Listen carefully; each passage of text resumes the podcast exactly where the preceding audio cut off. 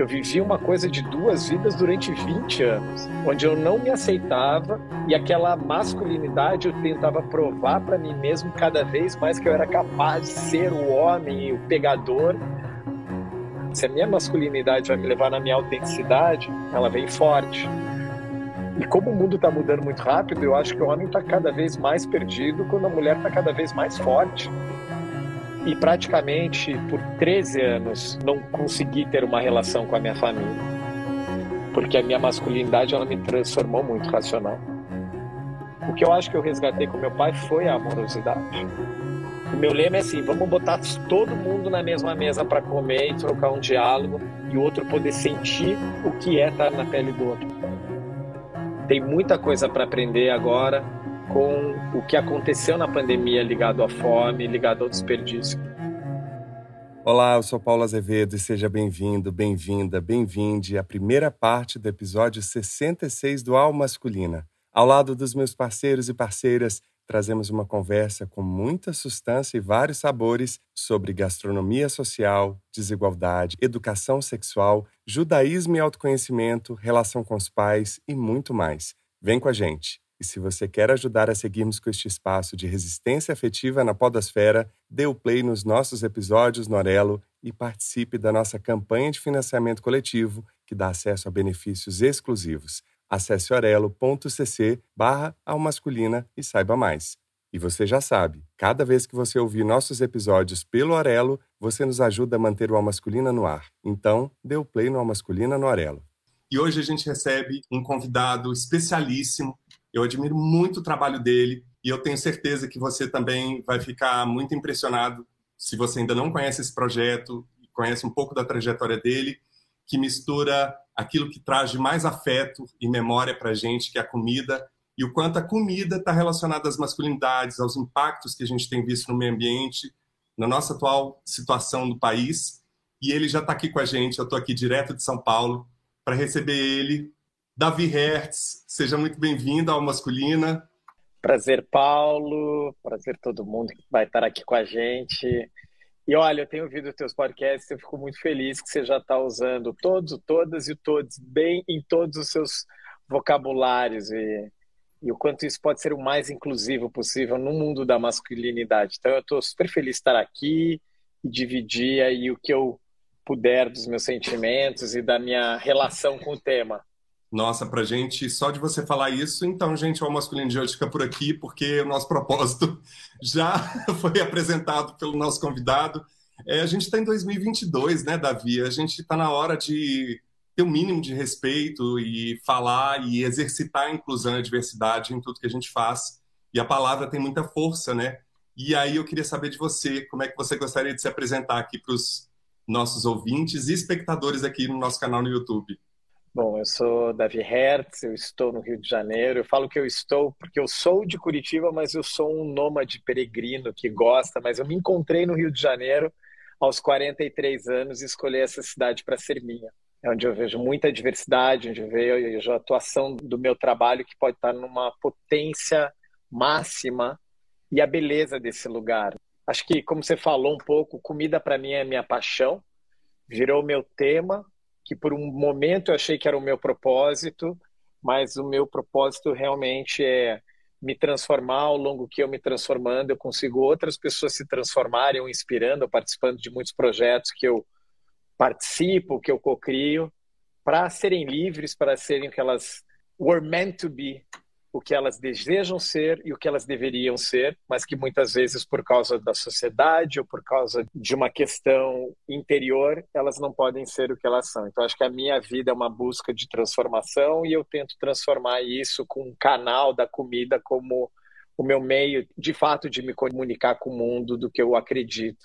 É engraçado do sotaque que realmente tem uma mistura aí, que eu vi várias entrevistas suas, eu fiquei falando de onde que é o Davi, gente, eu não matei a charada. Agora você falou de Curitiba, tá explicado.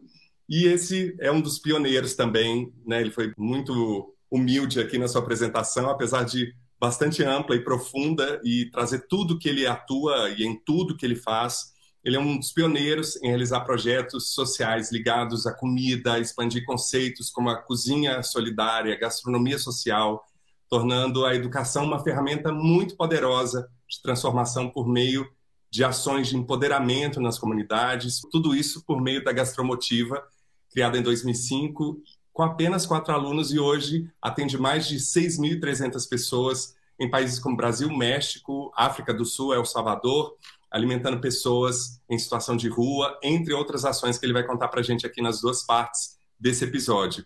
E esse projeto social, de cara, eu já vou fazer aqui o seu jabá, Davi, porque eu acho que isso, para quem está começando é, a entender a dimensão desses projetos que você atua, já precisa entender que esse projeto, cofundado por ele, é considerado um líder global do Fórum Econômico Global, vem mudando muito o mundo da gastronomia e da hospitalidade. E você que está nos ouvindo sabe que essa ação não sobrevive do vento, né? nem só de boa vontade, mas através de doações, pessoa física, jurídica e através de voluntariado também.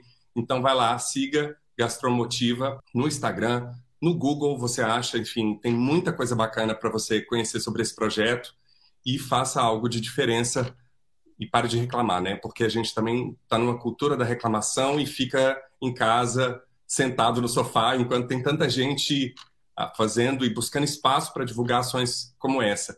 Mas, Davi, eu queria saber de você a pergunta clássica da masculina, como é que você percebe as suas primeiras referências de masculinidades e qual é o impacto delas na sua personalidade ainda hoje?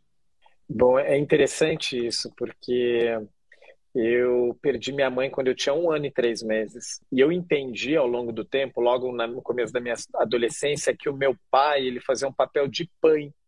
Por mais que eu tinha uma madrasta, eu me lembro muito do meu pai é, sempre fora, sempre trabalhando para prover. Então, essa história do homem como provedor sempre para mim foi uma história muito forte. Vem do meu avô, todos os meus tios, todos eram comerciantes e provedores e provedores para a próxima geração, que era a minha, dos meus primos, mas também numa coisa muito de controle. Existia uma certa violência na casa que eu morava.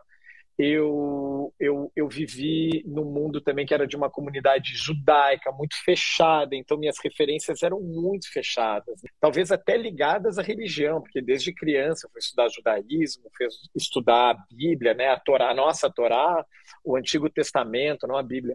Então foram muitas coisas ligadas a esse universo masculino o papel do homem dentro do judaísmo e também nesse ambiente de uma comunidade judaica, além de estar numa cidade como Curitiba, que é extremamente conservadora, né?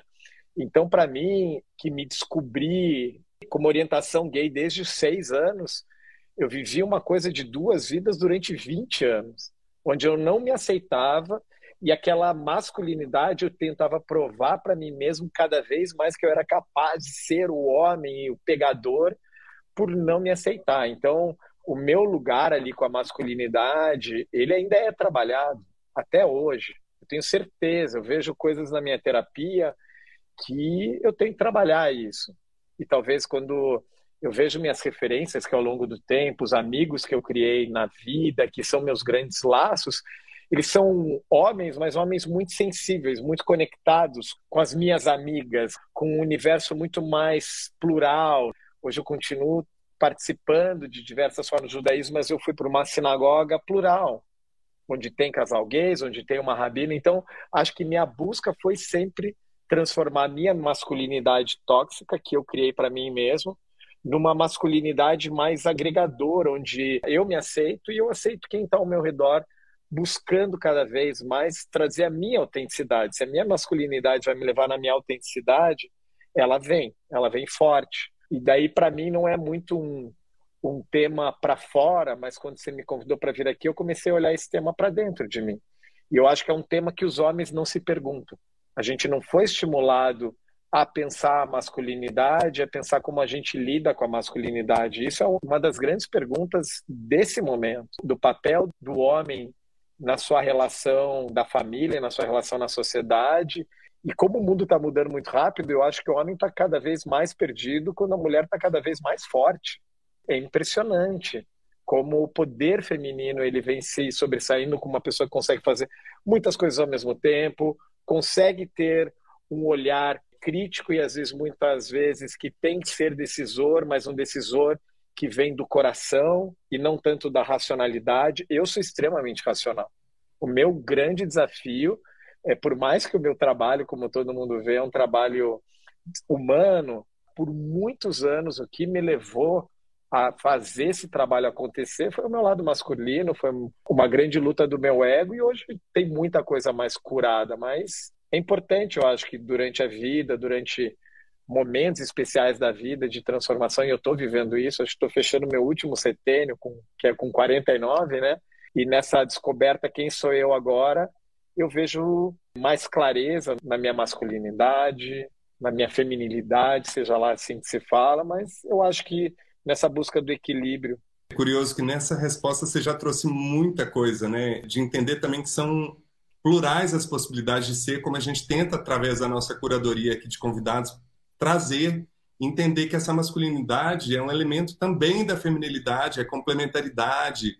Quando você fala do pepino que a gente tem na mão, piadinha ruim para o chefe de cozinha, mas foi, foi por acaso, mas isso de entender que os homens têm milhares de anos aí à frente de muitas coisas, responsáveis por maior parte dos problemas que a gente tem, e agora precisam assumir um pouco da responsabilidade, sair dessa síndrome de Peter Pan e entender um pouco o nosso papel, porque as mulheres já estão a ondas e ondas do movimento feminista, que não é contra os homens, mas pela igualdade e pelo espaço igual, né, numa sociedade tão desigual para todo mundo, o movimento LGBTQIA+ também rompendo muitos paradigmas, provocando muitos padrões e paradigmas da heteronormatividade. Você falou da questão religiosa, a gente trouxe no episódio com Jean Willis um documentário chamado Pray Away, que está na Netflix, que fala muito dessa perspectiva de como as religiões, por mais tradicionais que sejam, elas estão entendendo que precisa rever determinados tabus, entender que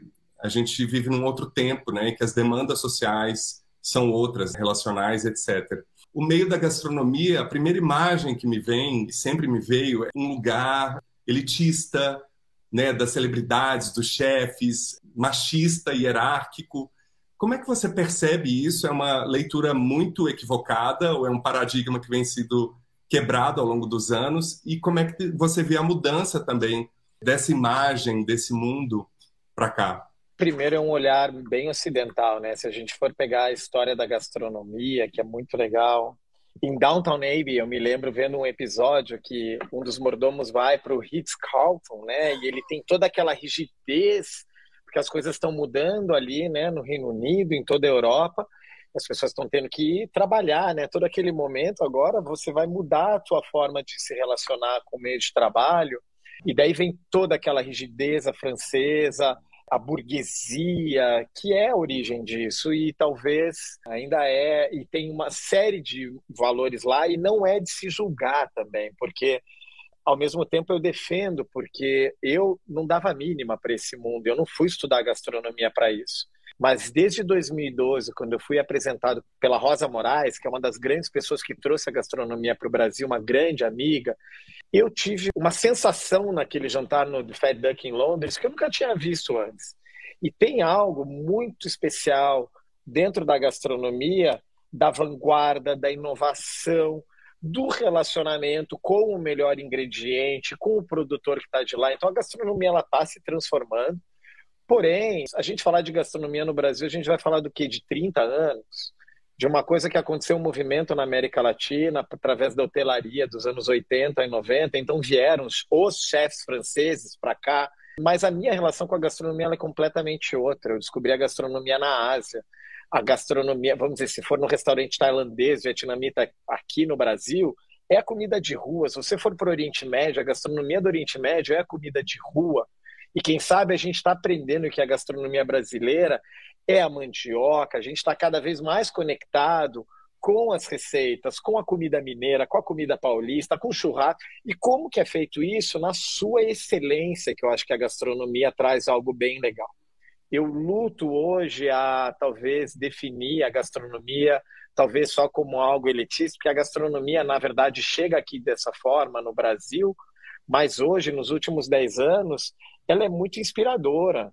A gastronomia social, de você ver Muitas pessoas que trabalham nos restaurantes, que aprenderam de ser auxiliar de cozinha e chegaram a ser chefes de restaurantes, no caso, dizem que as mãos dos brasileiros, eles são muito bons para fazer sushi, tem tudo isso. Hoje tem sushi incrível aqui na Rocinha, tem restaurantes nas comunidades, os programas de TV. Eu acho que as escolas de gastronomia, que ainda é muito elitista, pelo custo desse curso, ele é extremamente elitista. Mas está tudo se transformando.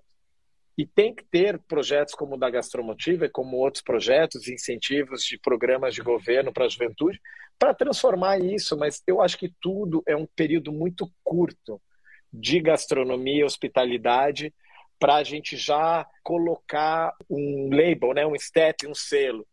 Essa é a gastronomia que chegou para a gente. Mas ela está se transformando todo dia. Todo dia. Você vai para pequenas cidades. Eu fui para a Amazônia agora, eu fui visitar um, Museu dos Ticunas, e porque aquela nova juventude que toca esse museu, na tríplice fronteira com a Colômbia e com o Peru, eles são a nova geração e eles me receberam com o melhor café da manhã indígena. Então existe um resgate, uma descoberta do que é a gastronomia brasileira e a gente está em formação da gastronomia brasileira, onde a gastronomia social, que eu posso explicar mais, ou a gastronomia que se trabalha mais com o meio ambiente, e a gastronomia que chegou, elas estão se encontrando. É uma questão de quatro, cinco anos para todas essas gastronomias se encontrarem. Eu gosto de olhar para frente, sabe? Entender um pouco o passado, que é minha vida, olhar o presente, a minha tatuagem, e construir esse futuro junto, sabe? Conectado, olhando esses retratos da paisagem, os retratos das pessoas, do campo e formando essa relação com a comida eu acho um fetiche pessoas que cozinham, eu acho um poder, assim.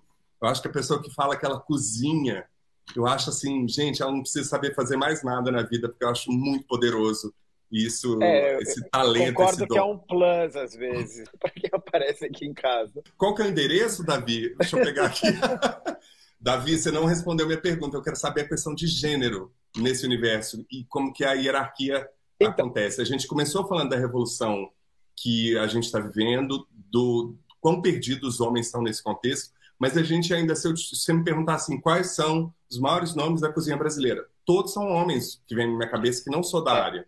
Isso é uma coisa global. Guto Requena, meu amigo, que está agora fazendo um programa no Netflix, ele me ligou, Davi, a gente quer um chefe negro para fazer parte do nosso programa e realmente a gente não teve muita gente para indicar. E daí tem a ver com essa coisa elitista, com a desigualdade, com a história do país com a história da gastronomia e da própria gastronomia mesmo, da cozinha.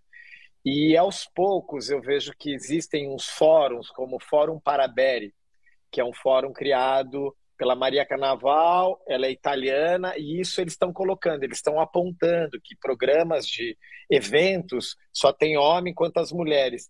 De novo, é uma questão de uma transformação sistêmica e cultural que daí você tem que trazer mais abertura, você tem que trazer coisas mais inclusivas, e a mídia e todo mundo tem que dar mais luz a essas mulheres. O Brasil tem mulheres incríveis. A Kátia Barbosa hoje estar no Mestre do Sabor, isso é icônico. A Kátia se descobriu chefe com 40 anos. É uma das maiores chefes da, da cozinha brasileira. Ela não foi aprender, ela não fez universidade.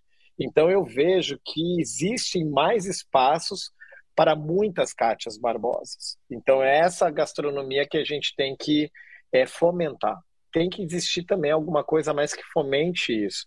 Agora, realmente, é um mercado que os homens ainda se destacam mais. Se destacam também por uma questão de acreditar ainda um pouco nesse lugar de meritocracia, de abertura ou de possibilidades de oportunidades, ou não? Cara, me vem agora também essa coisa do comensal. Quem que pode chegar, ir lá e bancar um restaurante? É um homem provedor que vai levar os seus amigos do clube de vinhos ou vai levar a sua família porque ele é, um, é uma pessoa que ou é um bom vivan ou ele é uma pessoa que cares about, ele realmente olha a gastronomia ali como uma opção de vida.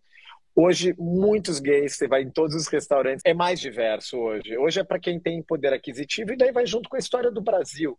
Então, acho que são, são histórias paralelas que acontecem. Uhum. Tem a ver com poder aquisitivo, tem a ver com processo histórico e tem a ver com oportunidade. Nos projetos que eu vejo, 80% das pessoas são mulheres. Maioria empreendedoras, maioria empreendedoras por necessidade. E essas empregando seus maridos e estão empregando seus filhos. Então, se a gente vai para a base da pirâmide, para quem precisa, é outra história. Aí é a história das cozinheiras, e essas não tiveram oportunidades para se tornarem grandes chefes. Por isso que eu falo da Kátia Barbosa. Para mim, ela é a maior chefe. Existem outras chefes que têm técnicas que são viajadas, fizeram isso, incríveis. Manu Bufara lá em Curitiba, a própria Rita Lobo. Acho que a Rita Lobo é extremamente comunicativa e está ensinando muita gente a cozinhar. A Paola Carosella, com todo o ativismo dela, eu acho que assim, o que importa é cada um encontrar sua autenticidade. Daí eu não vou falar se é homem ou se é mulher. Se a gente fosse buscar a nossa autenticidade, trabalhar realmente o nosso processo de autoconhecimento, é isso que eu falo para os nossos alunos, daí o céu é o limite. Eu nunca imaginei estar aqui falando com você sobre isso há 20 anos atrás. Há 20 anos atrás eu não sabia o que eu ia fazer com gastronomia. Eu era super um cara que não sabia mais o que fazer com a sua vida, cozinhava bem cozinha asiática, e alguém me falou: vamos cozinhar, vamos abrir um restaurante. Era a minha última chance. E daí ali eu me descobri, porque alguém me deu uma oportunidade. E ali eu desenvolvi minha liderança. E ali eu fui encontrando que a minha paixão, meu tesão é transferir conhecimento e aprender com quem tem isso na prática. Então, para mim, a gastronomia é esse grande campo de autoconhecimento, aprendizado e carreira. Quem sabe com o futuro a gente vai ter mais mulher aí também liderando cozinhas, ou talvez não é liderar cozinha, é liderar uma transformação na sua comunidade como exemplo. Eu estou mais interessado na gastronomia como meio do que como fim. Se é é homem, se é trans, ou se, se é, é nortista ou sulista, né? Se é mulher. Eu acho que tem outras pessoas nesse ativismo e nessa atividade. Minha luta, o meu propósito é pela oportunidade. Isso é claro nos seus projetos. É muito impressionante ver o quanto que você aqui, a gente pesquisa o convidado antes e se alimenta de tudo que você produz e são muitas as frentes e quando vê você aqui nesse tete a tete perceber que essa coerência também acontece nessa busca de autenticidade que a gente sabe que o certificado vem só quando a vida acaba, né? Uma transformação sem fim. Lugares comuns com psicanalista, professor e escritor Christian Dunker. Eu sempre recebo muita mensagem de pais, mães aqui no Masculina, inquietos diante da estrutura educacional, principalmente com a pandemia, que aí virou online, e aí outras questões se acumulam nisso, mas é em relação à educação e sexualidade. Como abordar esse assunto num contexto tão moralista e conservador quanto que a gente está vivendo hoje no Brasil, nas escolas e nas famílias, e como tratar disso para crianças e jovens? Dai-nos a luz. Essa é uma pergunta realmente super importante e a gente precisa fazer história disso, de quanto a gente já não lutou para que gerações pudessem ser minimamente informadas sobre o universo sexual, não reduzido ao universo do reprodutivo, mas também a ele ligado, é, o universo do prazer, do uso dos prazeres. Quantas gerações não vieram, né, de pessoas que passaram assim vidas infelizes, amarguradas, assediadas por, vamos dizer assim, preconceitos, opressões, né? Contra o prazer. Ter prazer é uma coisa assim que você tem que tirar da sua vida. É ruim para sua vida, faz mal, você fica uma pessoa malvada porque você gosta do prazer. Nota como isso vai se deslocar para drogas são perigosas. Por quê? Vai perguntar lá o Hart. Ah, bom, porque elas levam a gente ao prazer. E o prazer enlouquece as pessoas. Olha só que coisa horrível, vamos acabar com esse negócio. Depois de Freud, Freud tem um texto maravilhoso, de 1908, dizendo: olha, a nossa moral dupla, ela trata as mulheres de um jeito, os homens do outro, e todo mundo com essa hipocrisia do o prazer é uma coisa nociva, perigosa, hedonista, transforma todo mundo em indivíduos enlouquecidos e egoístas. De 15 anos para cá, 20 anos, a gente esqueceu. É um recalque histórico. É como se assim, a educação sexual, isso qualquer internet faz. Não está lá na internet? Vai lá, então, cada um se vira. É, eles sabem muito mais do que a gente sabia, porque a gente não consegue conter. Então vai que a natureza marca, como você disse no futebol, né? E discutir isso mudou o escopo. Nós não estamos mais na ideia de que isso pode ajudar as pessoas a se emanciparem, pode ajudar as pessoas a serem mais críticas, pode ajudar as pessoas a terem cuidado, desenvolverem um cuidado consigo, com os seus prazeres também. Vamos facultar que essa experimentação, que essa descoberta seja a de cada um, o seu percurso. Não, não, não, não, isso é perigoso. Vamos transformar essa pauta numa questão de violação, uma coisa bizarra que a gente vê nos debates assim, às vezes até semi-eruditos, que é você começa a discutir homossexualidade masculina, a terceira pergunta é sobre pedofilia. De onde o senhor tira essa associação? Ah, não, mas é, é vão, vão juntas. Né? Você não consegue falar, olha lá, da, do prazer, do déficit de narrativas que a gente tem na nossa cultura, onde é que estão os filmes, as peças de teatro, onde é que está o imaginário que forma o quê? uma boa relação com o prazer. E também no registro homossexual. Isso é cultura. Não adianta você fazer a mesma novela heterossexual e dizer: olha, vocês te virem aí. Mas o cara, né, ele vai transformar isso numa questão de, ah, olha lá, violência. Olha lá, vai violar. É a, a criança. O que, que isso denuncia?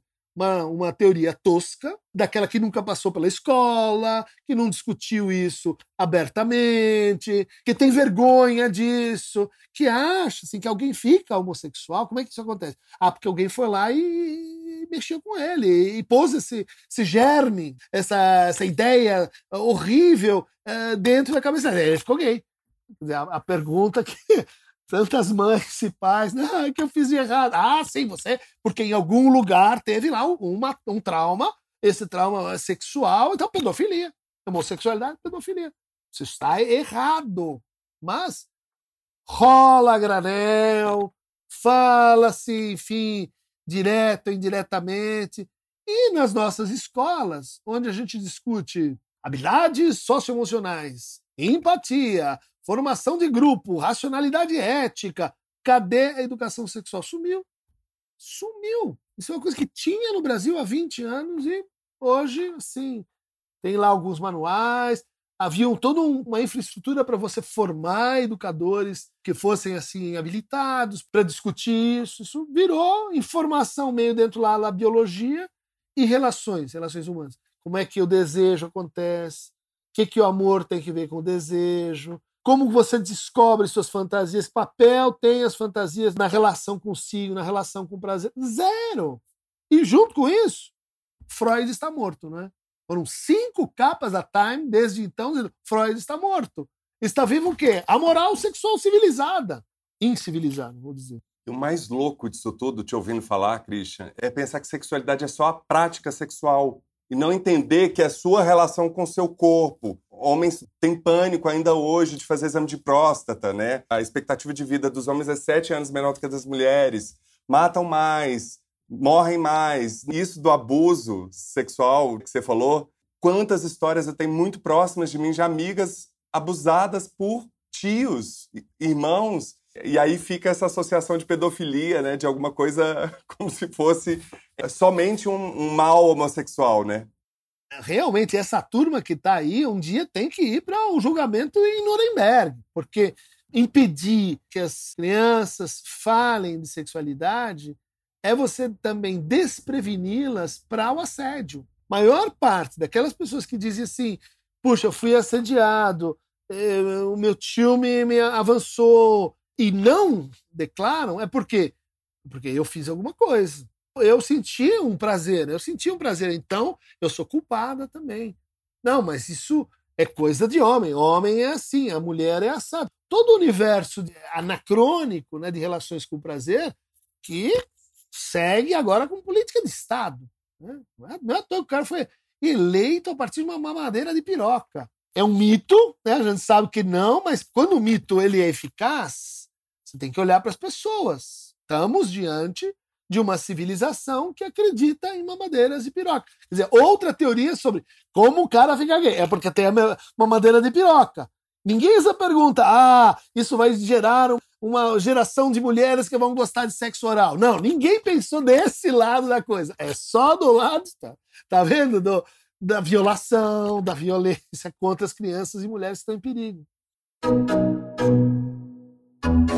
Gente já abordou um pouco desse assunto aqui na nossa introdução, né, Davi? E aí você logo de cara já trouxe que você veio de uma família tradicional judaica, ligada ao comércio, né, o armarinho do seu pai, e você fala abertamente da sua orientação sexual em várias entrevistas. Como é que foi ou está sendo a sua autoaceitação e a busca pela aceitação da sua família? Como é que foi essa jornada? Comentando um pouco do que a gente viu agora, eu tive educação sexual na escola. Eu me lembro que veio o irmão do Lulu Santos dar aula pra gente. nunca esqueço dessa aula, né? E naquele momento eu estava muito mais querendo entender, talvez a parte de segurança, tudo que era naquele momento falado nos anos 80, AIDS e tudo. Então isso eles trouxeram muito. Se for ter uma relação sexual, o que é ter uma relação sexual, as consequências e as responsabilidades. E isso foi muito importante, eu acho que para toda a minha turma ali na escola, com acho que 11, 12 anos, eu não me lembro. É bem interessante o que ele fala, de você aceitar qualquer forma de prazer, né? Mas eu demorei muito, eu fui quase casado, conheci a mulher da minha vida, eu digo, porque ela é uma grande amiga, ela me ensinou tanta coisa, ela foi tão tolerante. Foi a primeira vez que eu saí do armário, a primeira pessoa que eu falei foi ela, ela falou: não importa, a gente se ama, a gente vai até onde for é, e a gente se conheceu numa viagem na Tailândia. Foi a primeira vez que eu também comecei a me olhar que as coisas eram possíveis. Até então era o impossível, isso nunca seria uma possibilidade. Eu estava fadado a casar com a Cris e continuar com uma vida ao lado, mas na hora que ela quebra isso, que tudo pode acontecer, eu falo, meu Deus do céu, agora eu pirei. O que, que eu quero, o que, que eu gosto, porque eu estava tão bem né, na minha vida dupla, mas eu não gostava da minha vida dupla, eu não gostava do outro lado do Davi.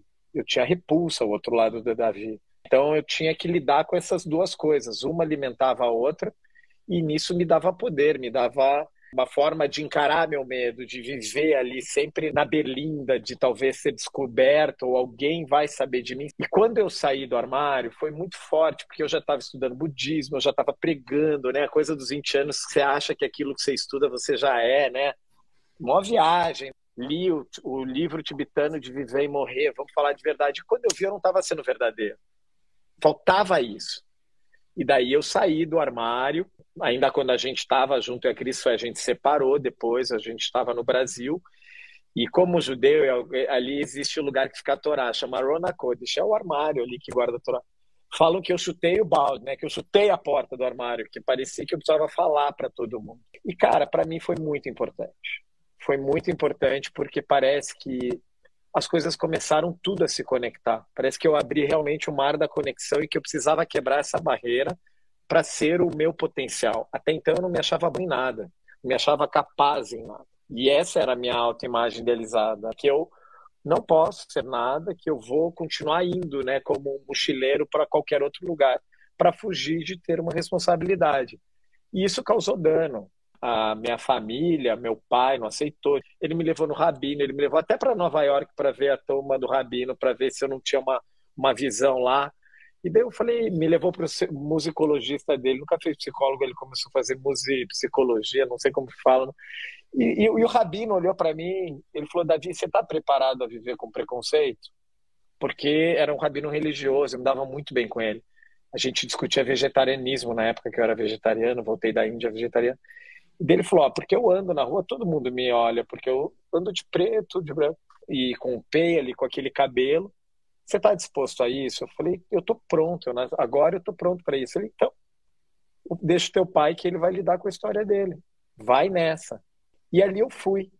E praticamente por 13 anos eu não consegui ter uma relação com a minha família. Porque ir a Curitiba era lembrar que eu era gay, que eu tive bullying na escola, então eu odiava ir para Curitiba. Para mim foi ser uma relação muito dura, porque aqui eu estou prosperando, começa a gastromotiva, vou para a ONU, começo a ganhar prêmio, mas eu vou para Curitiba e lembro que eu sou gay. Eu falo, mas eu estou bem de ser gay, mas ali tem uma carreira que eu, né, que eu levo no meu ombro algo, até que eu faço um curso em Harvard de liderança autêntica, com muitos em Global Leaders. É muito legal falar da masculinidade dessa galera lá, que são CEOs e tal uma galera que eu conversava muito sobre isso e o único feedback que eu tenho deles, isso em 2014, eles, a gente acha que você tem que procurar seu pai. Tem algo aqui na tua história que não fecha. E daí eu fiquei um ano para ir procurar meu pai. Fiz um retiro espiritual de 21 dias, que eu fiz muita cura. Não comi, não bebi por sete dias nem água. Eu fiquei muito próximo das minhas emoções, do meu propósito, da natureza, de Deus.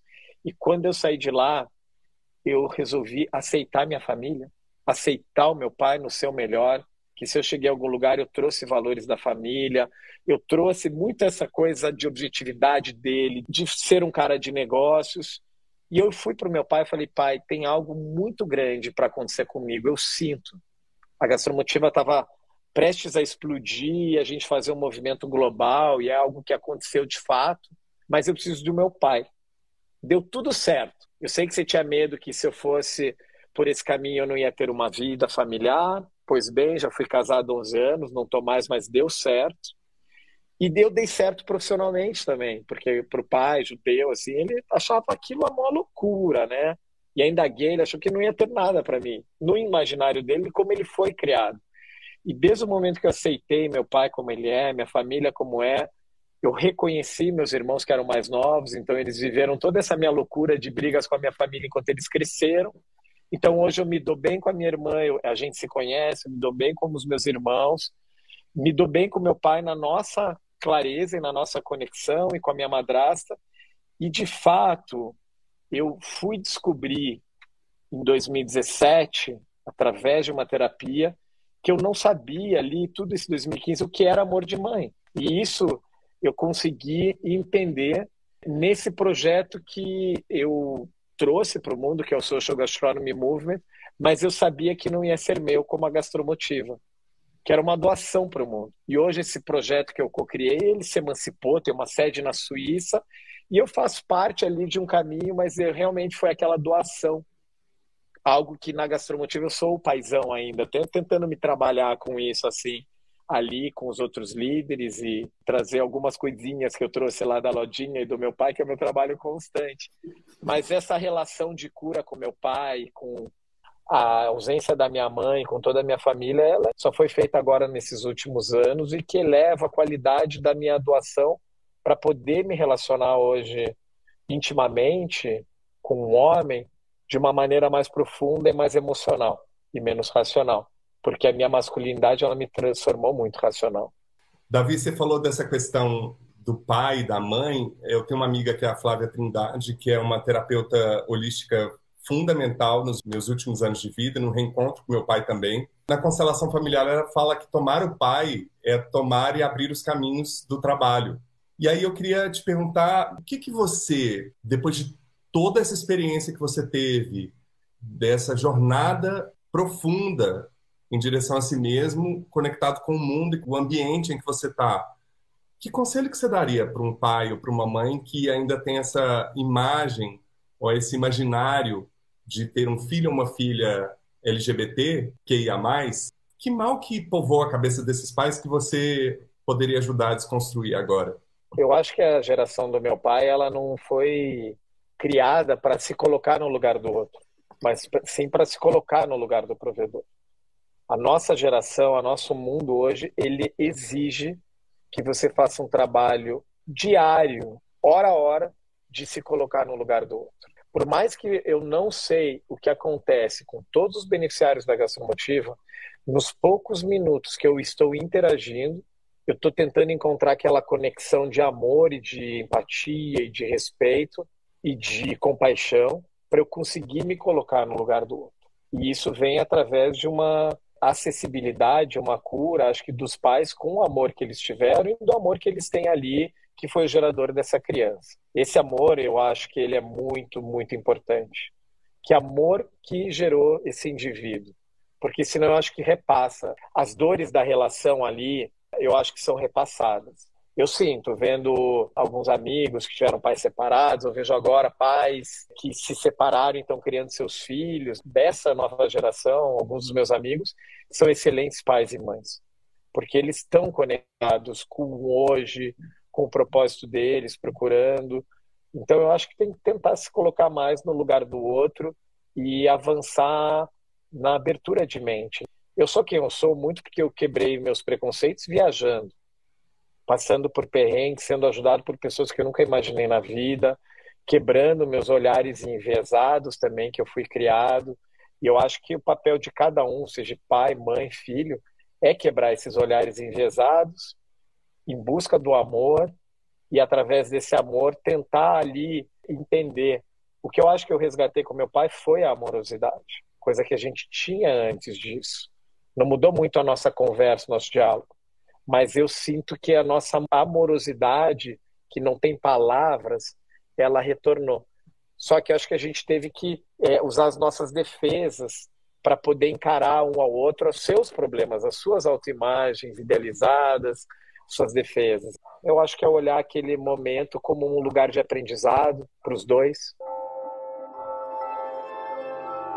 Eu quero trazer um outro tema, porque agora me lembrou que a gente assistiu aqui, que fala como que a gente leva educação sexual para as escolas.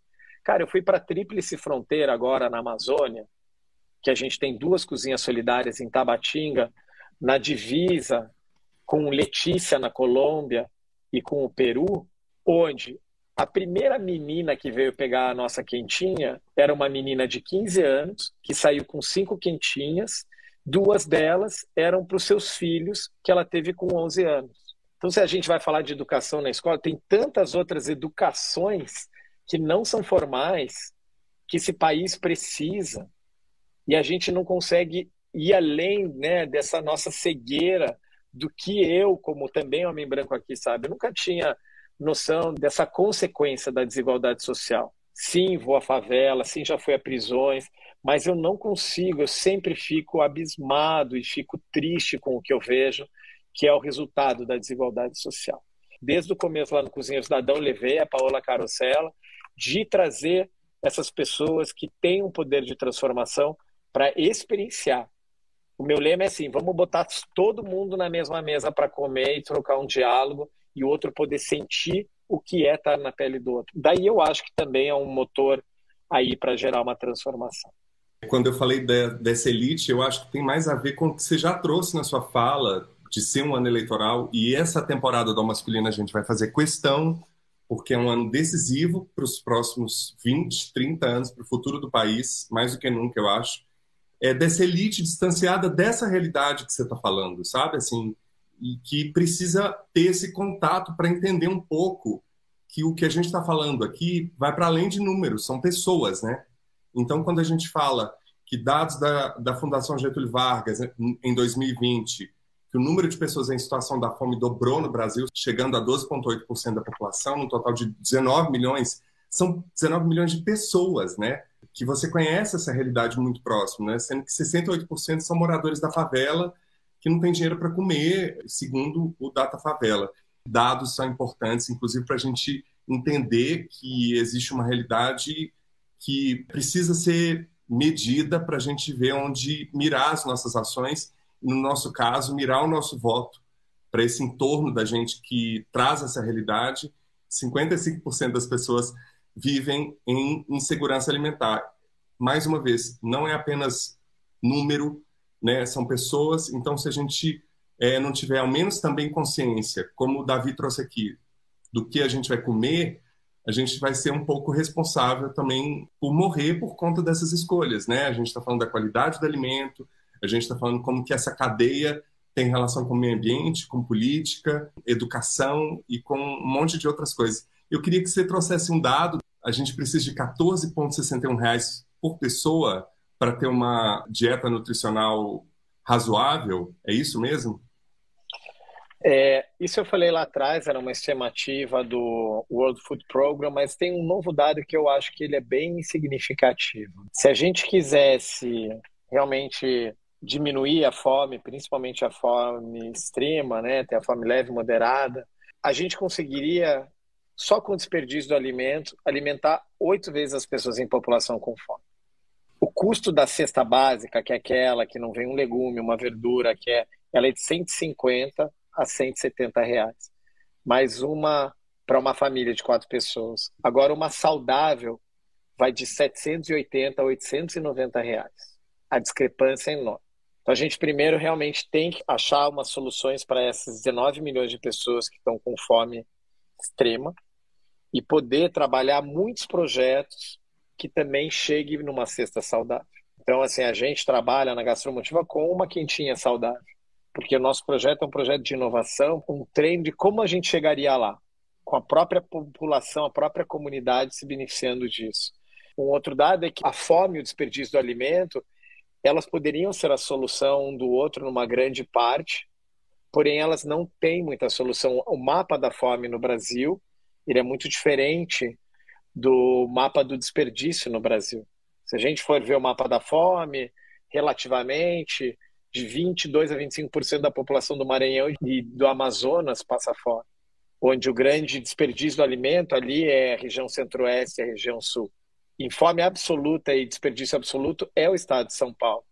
Então você tem que entender todos esses dados, entender que a solução ela é local, ela é muito complexa, ela é sistêmica já fizeram a maioria dos estudos dos, da transformação de sistemas alimentares. Então, primeiro, tem que ter ali muita disposição política, jurídica e das empresas para que o acesso ao alimento bom, limpo e justo e saudável chegue nas pessoas, mas também de uma transformação do consumidor, de muita coisa. Eu acho que hoje está na mão de todos nós combater essa fome e aprender a comer mais conscientemente, né? A gente, como falando de prazer, trazer esse prazer à mesa, o prazer das relações. E eu vejo isso possível. A gente leva prazer nas relações hoje para 200 crianças de Jardim Gramacho com a ONG chamada AJA. A gente está analisando lá 200 famílias pelos próximos três anos, de como elas saem agora e de como elas vão estar daqui três anos com uma transformação na alimentação. E a gente está falando de crianças e mães que catam comida no lixo para comer. Então, quem vai chegar junto com a gente para escalar isso, eu ainda não sei. Isso aqui, Sim. nós, como Gastromotiva, a gente não sabia um ano atrás. Tem muita coisa para aprender agora com o que aconteceu na pandemia ligado à fome, ligado ao desperdício. Esse é um ano de muito aprendizado, porque o que veio, veio para ficar e vai demorar 40 anos para solucionar o que aconteceu agora. Estou falando com essa insegurança alimentar de 55% da população vivendo nessa fome tem muita coisa a ser feita no país, que vai depender de boas políticas públicas e de longo prazo e bons governantes que realmente, de fato, não assumam a fome como um projeto de governo, não ouçam tudo que já está sendo feito ao lado, porque isso também pode acontecer, né? A fome pode virar um projeto de governo agora e daí também não vai solucionar, mas vai poder criar ali uma nova coisa. Esse pobre é meu. Isso não é legal. Davi, você falou do local. Eu acho que para início de conversa, como a gente começou aqui falando de como apoiar projetos como a Gastromotiva, vai lá em Gastromotiva, ou os outros mais de 50 projetos que têm essa visão social da gastronomia. Isso já pode ser um primeiro passo, já que você está ouvindo esses dados, entende esse contexto, não dá mais para negar essa realidade, entender que existe uma ação macro, gigante, né, nacional, vamos pensar assim, de um país continental, mas existe também esse entorno seu que você pode começar a fazer alguma coisa agora. Eu queria falar um pouco sobre essa questão do quanto que isso está conectado a tudo e, inclusive, a esse cenário muito desolador no Brasil que a gente vive hoje. Desde 2004, a gente tem o maior índice de brasileiros que não têm comida suficiente ou passam fome, sendo as mulheres da periferia a sua maioria. O governo ataca o Guia Alimentar para a população brasileira, que é uma referência para o Canadá e para outros países contra essa cultura dos ultraprocessados, e segue com a PEC do veneno, né, conhecida como a PEC que libera mais agrotóxicos e produtos cancerígenos nos alimentos da população. Sendo que tem um detalhe nessa questão dessa PEC, que somente nesse século, segundo dados do Valor Econômico, dos 4.551 agrotóxicos que temos hoje, um terço foram liberados neste governo. E aí eu te pergunto qual que é o papel dos homens nesse contexto, entendendo que quem encabeça um pouco e tem um pouco de autoridade para pautar essas questões e prejudicar as inúmeras ações positivas em torno desse cenário é uma elite branca de homens ricos que insistem em negar a realidade de 19 milhões de brasileiros. E o que, que você vê como mudança? Dai-nos a luz, como eu falei aqui com o Christian nos próximos anos, porque a gente já está falando de um contexto que não dá para longo prazo. Eu não vejo uma grande mudança acontecendo com a elite de homens brancos, mas eu vejo pequenas mudanças. De novo, não dá para colocar todo mundo no mesmo baldinho. Eu tenho trabalhado com três empresários de alto poder aquisitivo e alto poder de mobilização. Como tudo de algumas crises, emergem alguns líderes. Então, existe um movimento também que teve agora, comandado por uma elite branca, que mobilizou 225 milhões de reais na segunda onda da pandemia e foi lá estudar o que é fome e desperdício para poder atuar com a sua persuasão mais próximo desses novos planos de governo, de levar um questionamento através do ISG para as empresas. Esses mesmos homens não são só os CEOs, são os que citam nos boards. Então, hoje existe um movimento para ter mais mulher no board, mas o board ali não está discutindo também só o lucro, existem questões ambientais e sociais que agora vão ser discutidas. E eu acho que isso é uma evolução que começou ali em 2017, 2018, que era buscar o propósito das empresas, e as empresas que não mudarem não vão ter funcionários, porque o jovem quer propósito. O problema do Brasil é que a fome é uma consequência, é a grande desigualdade social, é falta de oportunidade, é falta de uma reparação histórica, são muitas faltas. Eu sou um homem branco, tive toda a oportunidade do mundo, viajei, tive estudos, pude fazer uma faculdade e eu fui um dos que poderia também estar com muito sucesso se eu tivesse focado em fazer minha rede de restaurantes. Imagino que eu poderia estar, talvez eu não estaria, porque não era o meu propósito. E eu sei que talvez um pouco da minha palavra outros estão ouvindo. Eu levo a gastronomia social para Davos desde 2014. E lá eu entro em umas discussões que realmente a gente está discutindo sistemas alimentares, na maioria homens e brancos, mas eu vi uma evolução ao longo desses últimos sete anos na preocupação. Existem as cinco grandes da alimentação e existe ali ainda uma grande transformação cultural que tem para fazer. Mas isso não vai acontecer se nós, como consumidores, como ativistas, também não continuarmos fazendo diferentes opções. E, de novo, a gente no Brasil não tem nenhum plano de longo prazo. Para você fazer uma reparação dessa, de educação, de produtividade econômica, uma bioeconomia para a Amazônia, a gente tem que se comprometer 20 anos. O político que esteja lá possa mudar isso, mas sim que esteja uma continuidade. Então, nosso problema é sistêmico. É um sistema político ineficiente, quebrado, muito atrás do seu próprio bolso, né? É o maior produtor de alimentos, não quer ceder esse posto para uma agricultura mais sustentável, mas existem todos os modelos no Brasil. O que falta realmente, eu acho que é nos grandes tomadores de decisões, nos boards, nos políticos fazerem as decisões. Então, acho que a gente está no ano que a gente vai votar. É agora, né? No nosso papel a minha geração, que era tão despolitizada, a gente deixava tudo de lado, continuar deixando. Então, eu vejo que tem muito trabalho para fazer. Mas eu hoje estou muito conectado com o local.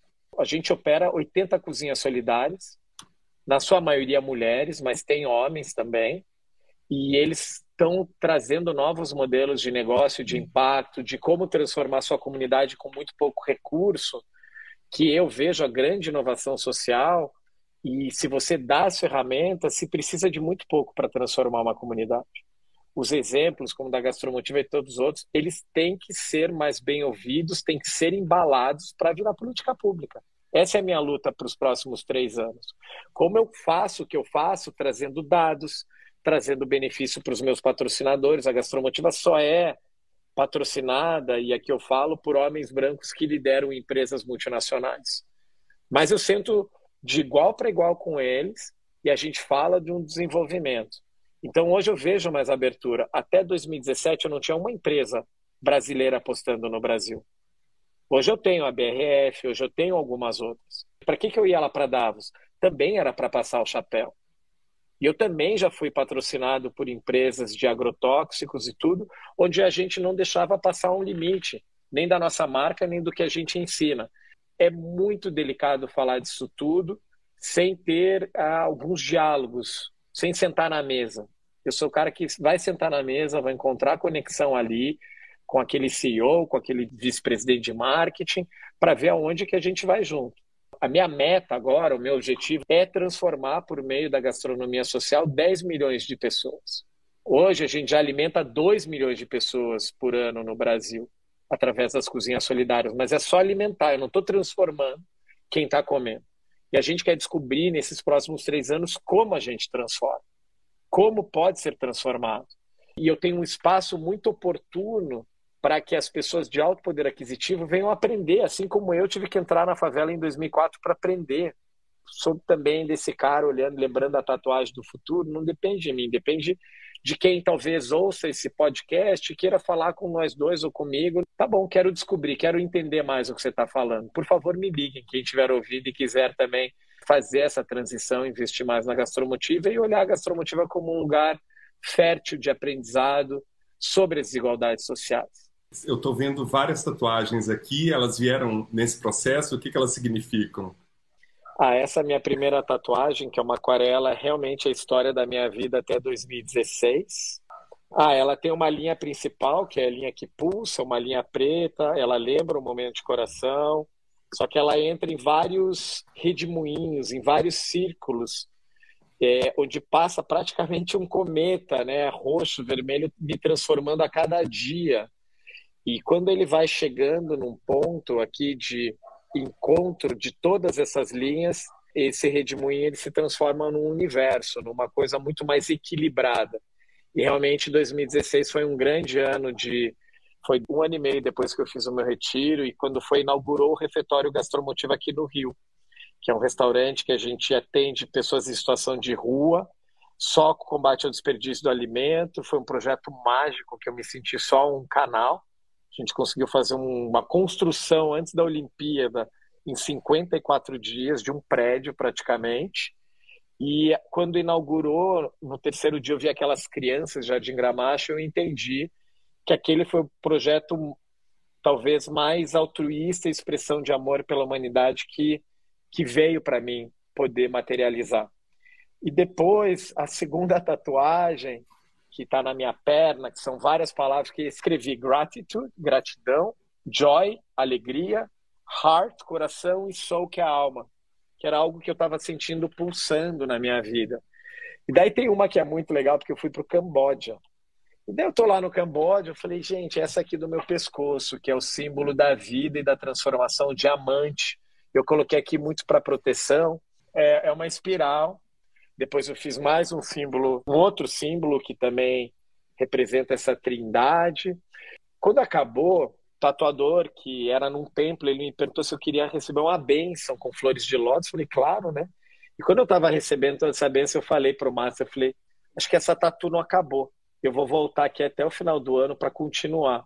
E não é que eu fui convidado por um amigo para ir dar uma palestra em Singapura. Eu falei, olha, Júlio, eu vou, mas você vai daí fazer uma tatuagem comigo no Camboja? Ele falou, vou. E a gente foi lá, fiz minha segunda tatuagem, que é nas minhas costas, e depois eu descobri que ela representa algo entre as multireligiões, o centro, a questão delas, mas elas expressadas em muitos símbolos, mas isso pelo Khmer. E daí, uma viagem que eu fui fazer para a Turquia, que eu também estava vivendo uma pulsação, e eu viajei com uma designer por 10 dias, eu falei, faz uma tatu para mim, ela falou, ok, eu vou te observar nesses dias, e ela viu que eu estava fechando muita história, começando um, alguns projetos, e ela fez isso, que é o passado, o agora, que é essa flecha, e o futuro, que são esses símbolos de terra, fogo, água e ar, que para mim simboliza essas criações que não dependem só de você. E tem essa coisa que você pode colocar a flecha, mas você não controla o tempo. E a última que eu amo, que é essa libélula, me acompanhou durante a pandemia em 2021 e agora. Eu fiz várias idas às naturezas, eu fui para o Jalapão, de repente eu estou lá sozinho com umas libélulas, uma pausa em mim, vou descobrir se tem algum significado. De novo, ela tem um grande significado da transformação. E eu vou para Minas Gerais, eu caio no maior lugar de conservação de libélulas, entendo muita coisa sobre as libélulas, agora e daí, onde eu vou, tem essa libélula. Daí eu fui no México e eu encontrei também um tatuador que a gente se conectou, porque para mim um tatuagem tem que colar uma conexão.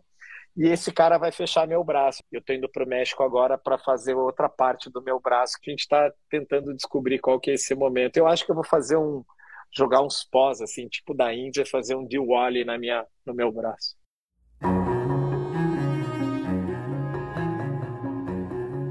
Não perca a segunda e última parte dessa conversa na próxima semana. Davi Hertz fala sobre sua jornada de autoconhecimento, os impactos da pandemia, autocuidado, sonhos além do nosso quadro aspas e as deliciosas dicas do Escuta Aqui. Siga as nossas redes sociais no Twitter e no Instagram, Masculina, e se inscreva no nosso canal no YouTube. E participe no nosso canal do Telegram. Basta procurar no aplicativo por Almasculina ou acessar t.me barra. Colabore para manter o Almasculina no ar por meio da nossa campanha de financiamento coletivo.